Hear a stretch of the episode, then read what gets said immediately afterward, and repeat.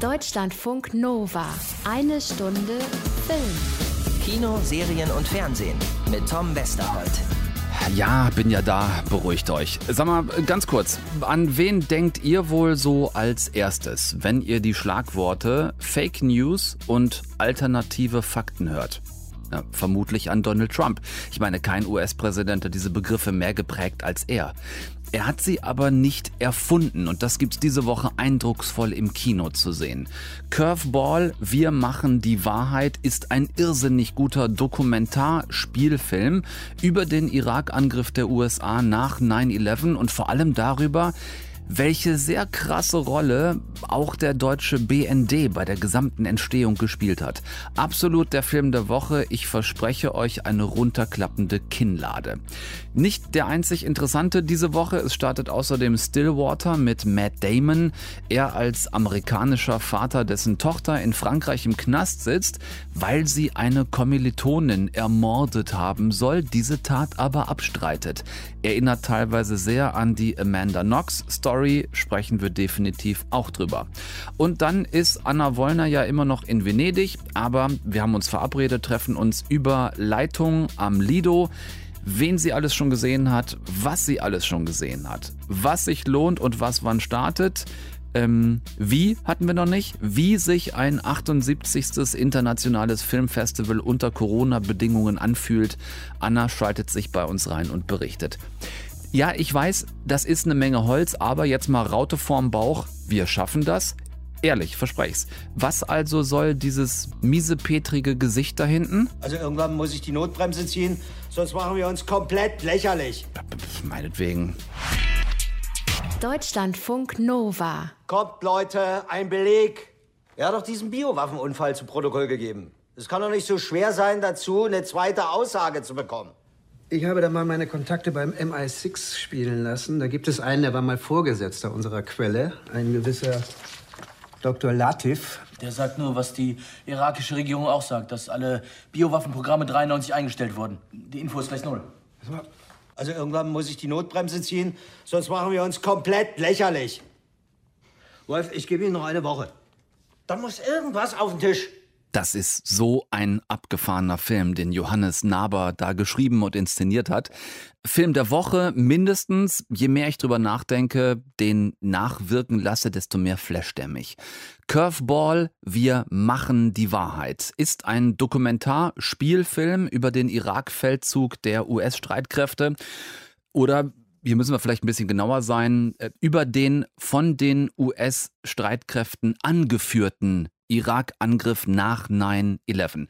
Es geht im Film alles schon ein bisschen früher los, 1997, mit dem Experten für biologische Kampfstoffe des BND, einem Dr. Wolf, super gespielt von Sebastian Blomberg. Der sucht im Irak, wie viele andere, nach Beweisen für Massenvernichtungswaffen. Der Irak stand ja auch vor 9-11 schon unter Beobachtung der NATO. Inspektoren waren da immer wieder im Land.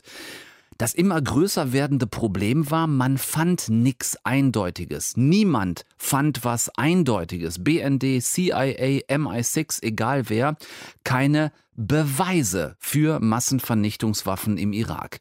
Das Perverse war, der Wettlauf der Geheimdienste untereinander, der ging aber trotzdem weiter. Jeder wollte der Erste sein, der sie findet, wenn es sie denn gibt. Ne, so nach dem Motto, Saddam Hussein ist ein widerlicher, böser Diktator. Es muss also auch WMD, also Weapons of Mass Destruction, irgendwo geben. Das ist die Stelle im Film, an der mischt Johannes Naber Fakten und Fiktion miteinander. Und das ist deshalb hier nicht nur erlaubt, sondern auch so unglaublich genial, weil es ja genau das Topic des Films ist. Genau darum geht's ja. Die von Trump viel später so widerlich äh, salonfähig und populär gemachten Begriffe Alternative Facts und Fake News. Hier also ein Geniestreich, das im Film genauso anzuwenden. Naber nimmt die wahre Geschichte des ehemaligen irakischen BND-Informanten Rafid, Codename Curveball, und verwebt sie mit einem nachkonstruierten, wie könnte das damals abgelaufen sein? Ja, als Rafid in einem Asylbewerberheim in Deutschland behauptet, er sei Ingenieur in seiner Heimat gewesen und dort Augenzeuge bei der Herstellung und Erprobung unter anderem von biologischen Kampfstoffen. Experte Dr. Wolf lässt sich von ihm erzählen, was genau er da gesehen haben will. And then you have the tanks for the active material, the, Yes. the nutrition broth, The bacillus. the bacillus. From there, they go into the mixing tank for bleeding and processing. Yeah. And finally, to the storage tank for the finished anthrax agent. Yes? Now look. You take everything and put on huge trucks. It's moving around all the time, never in the same place, all over Iraq. Ja, na klar. Das ergibt natürlich Sinn und bestätigt die Vermutungen, die man sich ja auch selber schon so zurechtgelegt hat. Man findet die irakischen Labors deshalb nirgends, weil die Iraker sie auf die Ladeflächen von Trucks bauen, auf die Ladeflächen von 40 Tonnern und damit quer durchs Land fliehen, wann immer UN-Inspektoren, NATO, ausländische Geheimdienste oder wer auch immer schnüffeln kommt. So muss es sein. Und dann, und ab da will ich jetzt keine weiteren Inhalte spoilern, Ab da geht die Scheiße Richtung Süden, wie der Ami sagt. Also shit goes down south. Der BND meldet ans Kanzleramt, ans Innen- und Außenministerium und es rollt eine Tsunami-Shit-Welle los, die nicht mal mehr dann gestoppt wird, wenn allen Beteiligten klar wird, dass irgendwas mit diesen ach so geheimen Infos gar nicht stimmen kann. Der Dialog des Films für mich, und ich sage absichtlich nicht zwischen wem, geht folgendermaßen. Person A sagt, aha, und das gibt euch das Recht, einfach die Fakten zu verdrehen? Und Person B antwortet, wir machen die Fakten. Es gibt durchaus einige Szenen im Film, die sehr an die Erzählweise der gefälschten Hitler-Tagebücher in Stonk erinnern. Das ist aber überhaupt nicht schlimm. Ähm, Und Johannes Naber zieht seine Geschichte hier auch nie ins Lächerliche. Absurd, ja, weil es der wahre Hintergrund einfach ist, nämlich absurd, aber nie lächerlich. Dafür reden wir hier schließlich von ja, zwischen 150 und 600.000 Todesopfern, ähm, die dieser auf Lügen und Gerüchten aufgebaute Irakkrieg letzten Endes gekostet hat und wie sehr der BND und die damalige Schröder-Bundesregierung möglicherweise involviert, wenigstens aber informiert war. Das ist wirklich alles andere als witzig. Besonders gruselig wurde es mir nochmal an der Stelle, als ich klarkriegen musste, dass ja der damals amtierende Kanzleramtschef heute immer noch unser Bundespräsident ist. Runterklappende Kinnlade hatte ich euch versprochen. Ich hatte sie mehrfach. Es ist wirklich eine super spannende Doku, Spielfilm, Polit, Thriller. Ja, irgendwie dann auch Komödie nicht falsch verstehen oder zumindest aber groteske. Ich hatte den Vergleich mit Stonk ja schon angestrebt. Es geht manchmal in die Richtung, einfach wie gesagt, weil das Ganze, was da passiert, passiert ist, ähm, vor mittlerweile ungefähr 20 Jahren einfach so wahnsinnig absurd ist. Das ist den Macherinnen und Machern dieses Films fantastisch gelungen. Bitte Guckt euch Curveball ab Donnerstag an, ist mehrfach aktuell nominiert für den Deutschen Filmpreis und das wirklich absolut zu Recht. Deutschlandfunk Nova. Eine Stunde Film. Ich bin ein bisschen nervös. Ich versuch's trotzdem. Anna? Tom! Oh Gott sei Dank, bist du wieder da. Was war denn das letzte Woche? Du warst, du warst einfach weg. Ich meine, du hattest was dagelassen, aber du warst weg und ich habe sehr geschimpft in der Sendung. Das tut mir leid, aber ich bin auch jetzt noch weg, weil ich bin ja noch, also ich bin ja nicht, also ich bin da. Ja, sag's ruhig. Aber Sag's ich- doch ruhig. Ähm, okay, ich habe meine Füße im Mittelmeer, ich habe einen Spritz Aperol in der Hand und ähm, gehe gleich wieder ins Kino. Ja, wir hassen dich alle, Anna, aber trotzdem schön, dass du da bist. Ich möchte dir gerne eine Frage stellen zur Begrüßung, habe ich mir überlegt. Und zwar, ähm, was haben äh, Penelope Cruz, Antonio Banderas, Jessica Chastain, Oscar Isaac, ähm, Timothy Chalamet, Javier Bardem, Zendaya und du gemeinsam? Das kann nur das fantastische Aussehen sein. Ich meine jetzt nicht das Obligatorische. Ja, das auch. Aber vor allem wart ihr jetzt am Wochenende bei den 78. Filmfestspielen in Venedig alle zusammen diese orangefarbene Soiree-Plörre trinken. Bitte? Oder zumindest gefühlt. Ne? Also gefühlt, weil du halt ähm, eher so am oder rund um den roten Teppich und die anderen halt auf dem roten Teppich. Venedig zieht's knallhart durch in diesem Jahr. Es ist die zweite Festivalausgabe unter Pandemiebedingungen. Das heißt auch, du hast letzte Woche wirklich mit tausend anderen Leuten im Kino gesessen. Wie fühlt sich das an und vor allem, wie fühlst du dich? Äh, ich kriege jeden Morgen Temperatur gemessen. Äh, da kann ich Entwarnung geben, da ist alles gut. Es fühlt sich tatsächlich hm. ein bisschen komisch an, wobei sich dieses komische Gefühl auch ein bisschen entspannt hat. Es ist hier natürlich natürlich alles ein bisschen anders als sonst. Man muss, wenn man morgens zum Festivalgelände hingeht, nicht nur seine, sich in seine Tasche gucken lassen, sondern sich auch einmal das Thermometer auf die Stirn so, halten sondern lassen. sich auch in den Hals gucken lassen. Äh, nee, das, so weit gehen sie nicht, aber sie machen einmal kurz äh, den Temperaturcheck auf der Stirn, beziehungsweise haben so Wärmebildkameras, wo sie gucken, ob die hm. Leute eventuell erhöhte Temperatur haben könnten. Im Kinosaal, das genieße ich, um ehrlich zu sein, tatsächlich sehr, hat man sehr viel Platz um sich rum, weil man sich über ein kompliziertes Ticketsystem vorher online Karten buchen muss.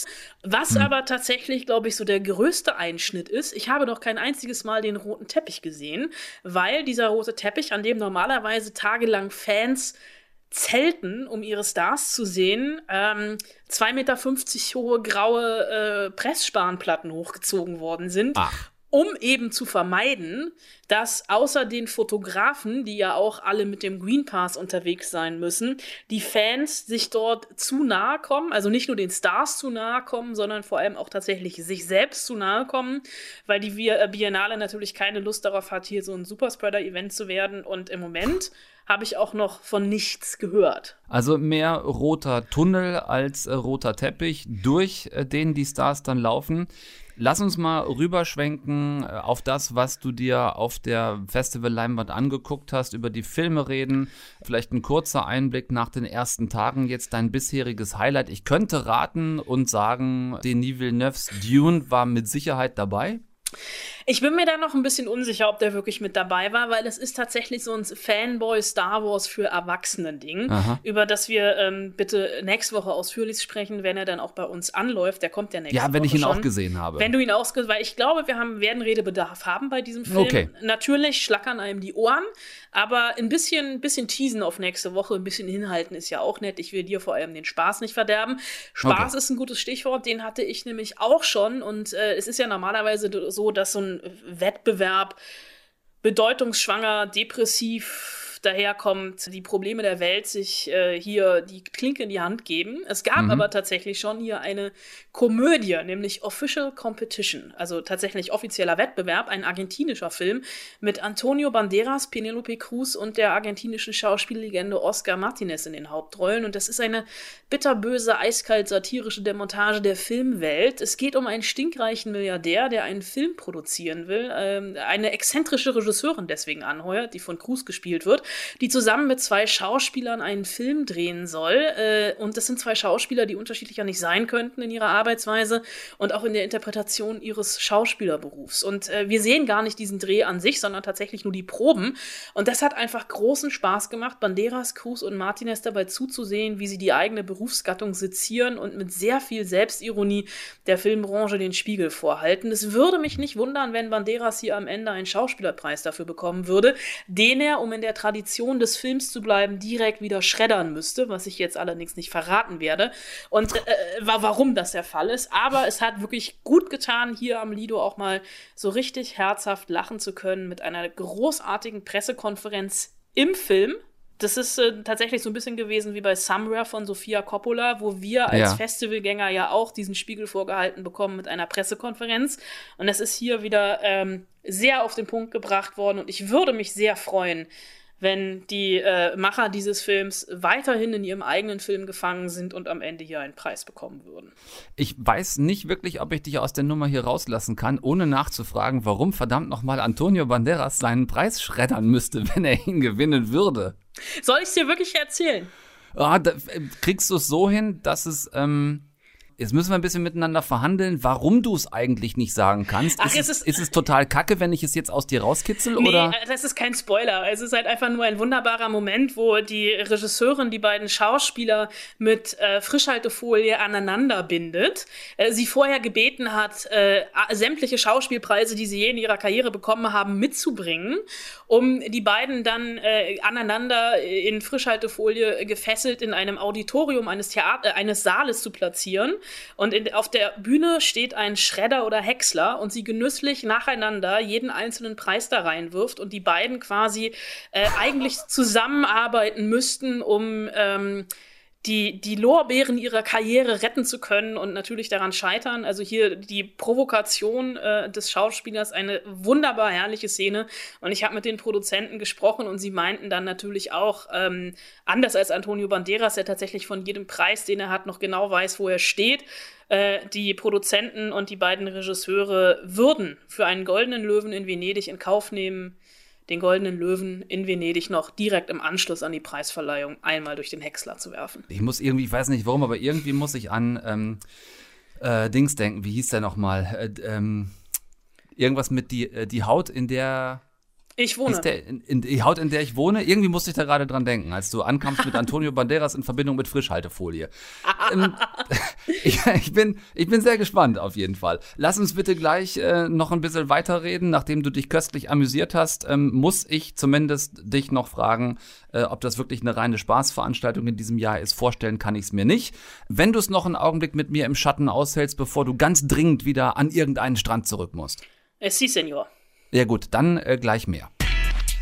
Deutschlandfunk Nova. Eine Stunde Film. Komödie im Wettbewerb, diese ja doch eher seltene Gattung hatten wir gerade eben mit Official Competition. Dann lass uns doch bitte jetzt mal ein bisschen ernster werden, Anna. Denn so ein Filmfestival, selbst äh, unter Palmen und Sonne in Venedig, ist ja kein Ponyschlecken. Gibt es da irgendwas, so eine Art düsteren Faden, der sich durchs Festivalprogramm zieht? Ey, ja, wir Journalisten, äh, Tinnen, sind ja immer auf der Suche nach sowas. Ne? Der berühmte ja. rote Faden eines jeden Wettbewerbs. Und er war hier quasi schon im Eröffnungsfilm im Titel vorgegeben, nämlich Paralelas Madres von Almodovar. Also auf Deutsch äh, Parallele Mütter. Und ich unterstreiche das Wort Mütter, denn es ist für mich so ein bisschen der Wettbewerb oder das Festival der dysfunktionalen Familien und vor allem Mütter- bzw. Mutter-Kind-Beziehungen. Ne? Äh.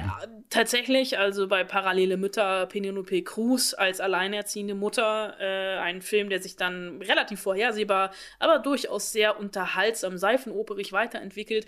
Und äh, dann auch noch ein Film, äh, auch tatsächlich eins meiner Highlights bisher, das Regiedebüt Lost Daughter oder The Lost Daughter Daughter von Maggie Gyllenhaal mit mhm. einer wunderbar passiv-aggressiv aufspielenden Olivia Coleman, einen Griechenlandurlaub, der alte Wunden, ein altes Trauma aufreißt im Leben einer Harvard-Professorin, die eigentlich ihre eigene Vergangenheit und Beziehung zu ihren Töchtern gespiegelt bekommt und dann auch am Ende ja ein Stück weit ähm, sehr absurd, aber irgendwie auch nachvollziehbar aufarbeitet. Da kannst du mal sehen, wie symbiotisch wir mittlerweile sind. Ne? Guck mal, du ähm, präsentierst mir hier eben, als wir drüber gesprochen haben, Antonio Banderas ne? mit einem Film. Ich sage, erinnert mich irgendwie an die Haut, in der ich wohne. Und du kommst im nächsten Augenblick mit Almodovar um die Ecke. Das ja. kann kein Zufall sein. Nein. Das kann definitiv kein Zufall sein. Okay, ähm, Regie, Debütantin Maggie Gyllenhaal, dann von ihr zu einer echten Regie-Legende. Jane Campion ist auch auf dem Festival mit einem Film am Start. Kennt ihr möglicherweise von Das Piano. Ähm, was ist da jetzt der neue Film? Äh, ja, das ist äh, tatsächlich der erste Film seit zwölf Jahren und auf den ersten Blick hat er mit Müttern eigentlich überhaupt nichts zu tun. Das ist nämlich ein rauer Western, homoerotisch aufgeladen. The Power of the Dog mit Benedict Cumberbatch und Jesse Plemons in den Hauptrollen und Kirsten Dunst und da kommt nämlich die Mutter ins Spiel. Äh, Cumberbatch und Clemens spielen eigentlich ein Rinderzuchtbrüderpaar, die von einer Frau auseinandergetrieben werden. Ich Moment mal, sind wir da aber wieder irgendwie in einem, äh, also da habe ich natürlich den nächsten Film sofort im Kopf, denke an Heath Ledger und Jake Gyllenhaal. Ja, na, also tatsächlich hatte ich den Gedanken beim Gucken auch, allerdings äh, ist es was ganz anderes als Brokeback Mountain, weil hier die homoerotische Aufladung vor allem in der Fantasie stattfindet, beziehungsweise in der Sehnsucht und in sehr, sehr unausgesprochen ist. Also mhm. es ist quasi so, dass die theoretische Variante von Brokeback Mountain, die aber auch nur rein hypothetisch in der Vergangenheit hätte stattfinden können. Und äh, der Zwist zwischen diesen Brüdern entsteht tatsächlich durch eine Frau, nämlich Kirsten Dunst, und Mutter, um halt wieder bei diesem Mutterthema zu bleiben. Ja. Äh, ein Film, der mich aber auch nachhaltig beeindruckt hat und nicht nur, weil Benedict Cumberbatch sich in einer Szene nackt den Schlamm von der Haut wäscht in einem See. Ähm, um schnell weiterzumachen, bevor ich rot werde, äh, Mona Lisa and the Blood Moon von der iranischstämmigen Regisseurin Anna-Lili Amapur, ein, ein Abenteuermärchen mit einer weiblichen Hauptfigur, eine junge Frau mit übernatürlichen Fähigkeiten, die aus einer Nervenheileanstalt flüchtet, sich allein durch New Orleans schlägt und einen Jungen kennenlernt, der gerne Mangas zeichnet. Und dieser Junge kommt auch aus einer sehr dysfunktionalen Familie, da seine Mutter ist so typischer amerikanischer White Trash Stripperin in New Orleans, gespielt von äh, Kate Hudson. Und das ist tatsächlich so ein elektrisierender, atmosphärischer Film, der für mich so ein bisschen tatsächlich als Gegenentwurf zum Superhelden-Einheitsbrei hm. des Mainstream-Kinos funktioniert hat. Es gibt noch einen Film, über den wir bisher noch nicht geredet haben, der zumindest im Vorfeld schon mal ziemlich viel Aufmerksamkeit auf sich gezogen hat. Zum einen wegen der Besetzung, zum anderen aber auch, weil die Thematik an sich einfach immer wieder eine ist. Spencer heißt der Film. Es geht um Lady Di. Spencer, ja, ihr Mädchen, darf man eigentlich noch Mädchenname sagen? Geburtsname? Geburtsname. Geburtsname, oder wir sagen mal, also Geburtsname Spencer äh, von Lady Diana. Die ist definitiv auch eine Mutter gewesen. Äh, spielen da ähm, Harry und William eine große Rolle im Film? Äh, sie tauchen auf, aber es, es, gibt sehr, sehr emotionale Szenen zwischen den dreien, aber es geht in erster Linie um Diana und es geht auch tatsächlich um Diana und nicht um Lady Di. Deswegen heißt der Film ja auch Spencer mhm. und nicht Princess of Wales. Und Pablo Larraín, der Regisseur, hat in der Pressekonferenz auch gesagt, er habe den Film für seine eigene Mutter gemacht, damit die auch mal endlich was von ihm gut findet, äh, weil oh mit Diana ja tatsächlich jeder was anfangen kann. Und der Film ist, und das finde ich sehr, sehr interessant, von Komplizenfilm produziert. Das ist ah. die Produktionsfirma von, von Maren Ade, die auch Toni Erdmann gemacht haben. Mhm. Und das ist tatsächlich ein royales Märchen ohne Happy End. Es geht um drei Tage im Leben von Diana über Weihnachten 1991, also gefühlt unterm Baum mit der Queen. Und das ist das Wochenende gewesen, an dem sie sich dazu entschieden hat, sich von Charles zu trennen, weil der Gro Druck im goldenen und vor allem auch im gläsernen Käfig einfach zu groß war. Der Druck, sich ständig ans königliche Protokoll zu halten, das Gefühl, von niemandem verstanden und geliebt zu werden. Und sie will sie selbst sein. Das darf sie nicht. Sie ist, das sehen wir sehr, sehr oft im Film, gefangen in der Geschichte und vor allem auch in der Tradition. Zuletzt auf einer großen Bühne hatten wir Emma Corrin als Diana in der vierten Staffel von The Crown. Ich erinnere mich, dass ich zum einen das Gefühl hatte, sie sieht ihr, also die Schauspielerin der echten Diana, ehrlich gesagt, nicht besonders ähnlich, weder die Schauspielerin noch in der Rolle, aber sie hat, fand ich, diese, ich sage jetzt mal, depressive Attitüde oder, oder vielleicht Aura, die Diana immer so umgeben hat, sehr gut gespielt. Wie macht sich im Vergleich da jetzt Kristen Stewart als Diana? Es ist tatsächlich ein ganz anderer Ansatz und sie macht das fantastisch, weil sie eben auch nicht versucht, ein Bodydouble von Diana zu werden. Sie sieht ähm, nie hundertprozentig aus wie Diana, aber sie sieht auch nie aus wie Kristen Stewart. Ich habe teilweise gedacht, scheiße, das ist Naomi Watts in diesem mhm. furchtbaren Diana-Film von Oliver Hirschspiegel. Oh, und ja. das meine ich in dem Fall tatsächlich eher positiv, weil sie vor allem auch diesen traurigen Blick voll drauf hat. Die Kamera ist immer ganz nah an ihr dran. Und was ich an diesem Casting halt auch so fantastisch finde, ähm, dass Stewart äh, sich für mich wirklich total gemacht hat und sie immer voller Energie ist. Und das ist auch eine Energie, äh, die auch Diana für sie ausgestrahlt hat. Das hat sie zumindest auf der Pressekonferenz erzählt. There are some people that are endowed with an undeniable, um, just you know, penetrating energy. I think uh, the really sad thing about her is that she as normal and sort of casual and disarming her air is immediately, she also felt so isolated and so lonely. Like she made everyone else feel accompanied and um, bolstered by this beautiful sort of light and all she wanted was to just have it back. You know, it's like we're all mirrors of each other. What you give is what you get, and, and I think that she was sort of, um, you know, just desperate to, to reveal some truth. Sie wollte eine ganz normale Frau sein, war aber isoliert und einsam und immer im Fokus der Öffentlichkeit. Und dieses Gefühl kennt Kristen Stewart als Hollywood A-List-Schauspielerin, die schon in jungen Jahren für Twilight berühmt geworden ist, natürlich auch. Nur, wie sie findet, auf einer viel, viel kleineren Ebene. She was the most famous woman in the world. She's the most photographed woman in the entire world, right? Like that's something that's said about her. And I have tasted a high level of that, but really kind of nowhere near that monumental, um, sim- symbolic representation of an entire, you know, group of people, like an entire country, uh, and then the world. So my experience with um, just sort of feeling sometimes like you don't have control over a situation um, or uh, when I say situation, uh, like an impression of you. That's life. That's normal. Everyone experiences that. You can't control everyone's opinions of you. But I think when um, when you know that the story on the street is just wrong and there's no way to correct it, like the idea that maybe you had five minutes where somebody thought that you hadn't connected with them and they've gotten this bad impression. I've wanted to run back a million times every day and be like, oh, hey, can we actually redo that interview? I just thought about something else for a second. I didn't say the right thing. Imagine what that was like for her. Imagine feeling backed into a corner to that extent. At some point, you're going to bare your teeth because you're an animal. And it's natural and it's normal. Er Stewart als Lady Di and Spencer, das hat für mich auf jeden Fall Oscar-Chancen. Der Film ist für mich tatsächlich eine Wucht und für mich auch bisher hier äh, eines von einigen Highlights. So, Ritterschlag von Anna Wollner.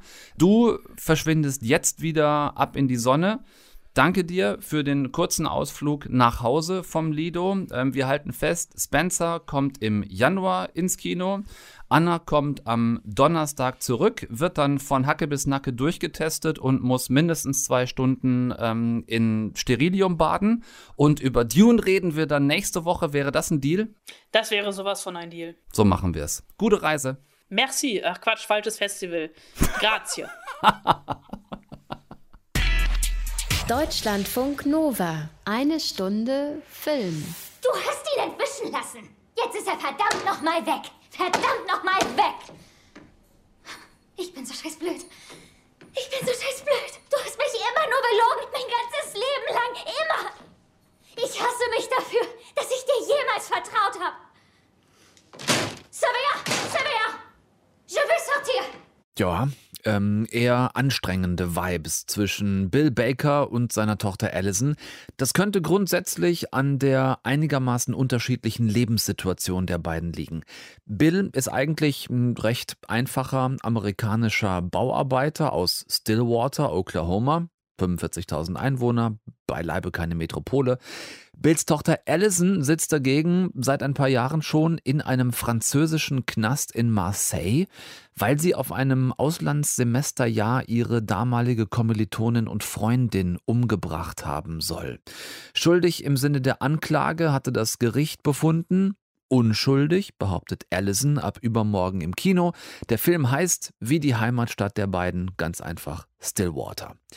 Weil die Staatsanwaltschaft in Frankreich Allisons Fall nicht nochmal neu aufrollen will, ist Bill selbst nach Marseille gereist, um den wahren Mörder seiner Tochter zu finden, ohne ein Wort Französisch zu können und auch ohne die Skills eines Jason Bourne. Warum ausgerechnet Jason Bourne? fragt ihr euch zurecht. Weil Bill Baker hier von Matt Damon gespielt wird, seine Tochter Allison von Abigail Breslin. Haben wir die Personalien auch geklärt. Abigail Breslin, ich musste tatsächlich auch kurz nachdenken, die kleine Filmschwester von Emma Stone in den Zombieland-Filmen. Klar. So, Warum genau eskaliert das jetzt hier in Marseille zwischen Vater und Tochter?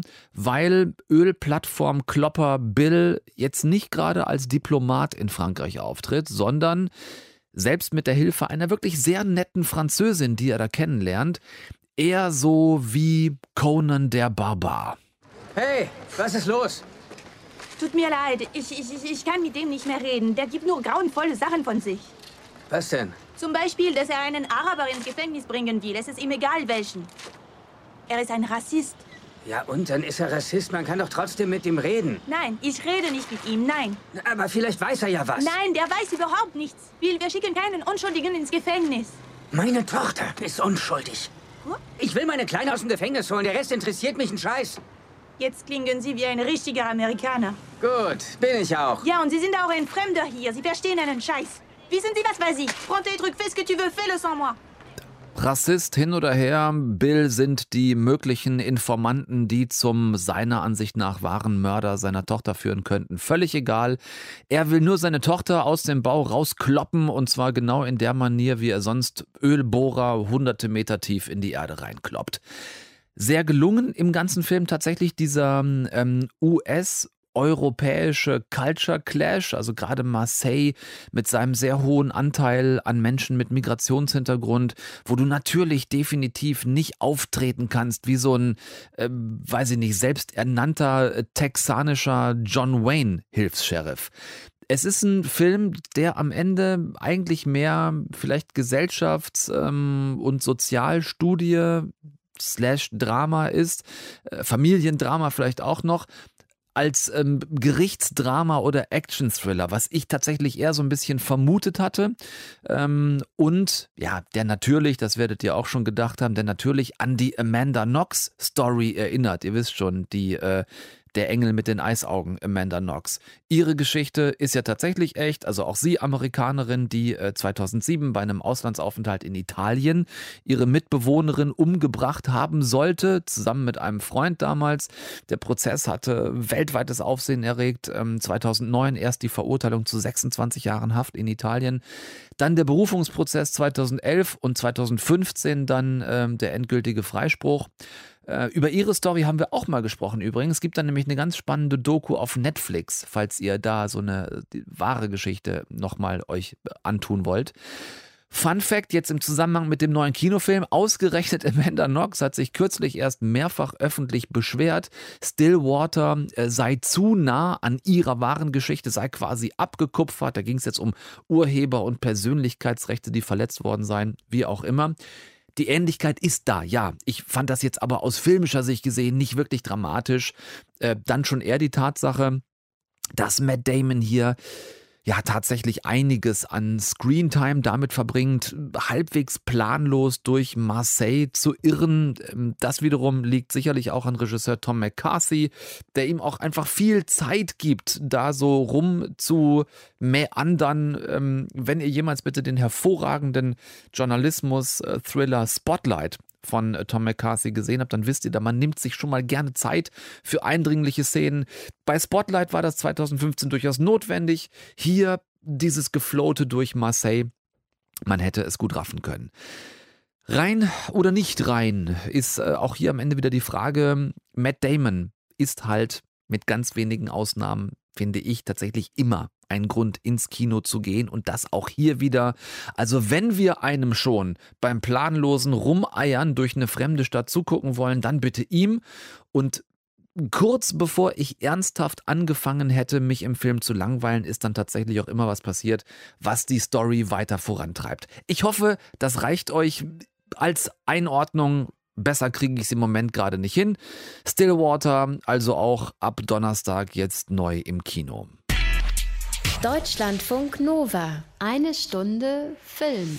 So, klitzekleinen Rausschmeißer für heute, den habe ich auf Instagram aufgeschnappt, weil die entzückende Nora Tschirner ich muss Nora Tschirner sagen, haben sie gesagt. Norma Tschernau verwirrt immer alle, wenn ich das sage.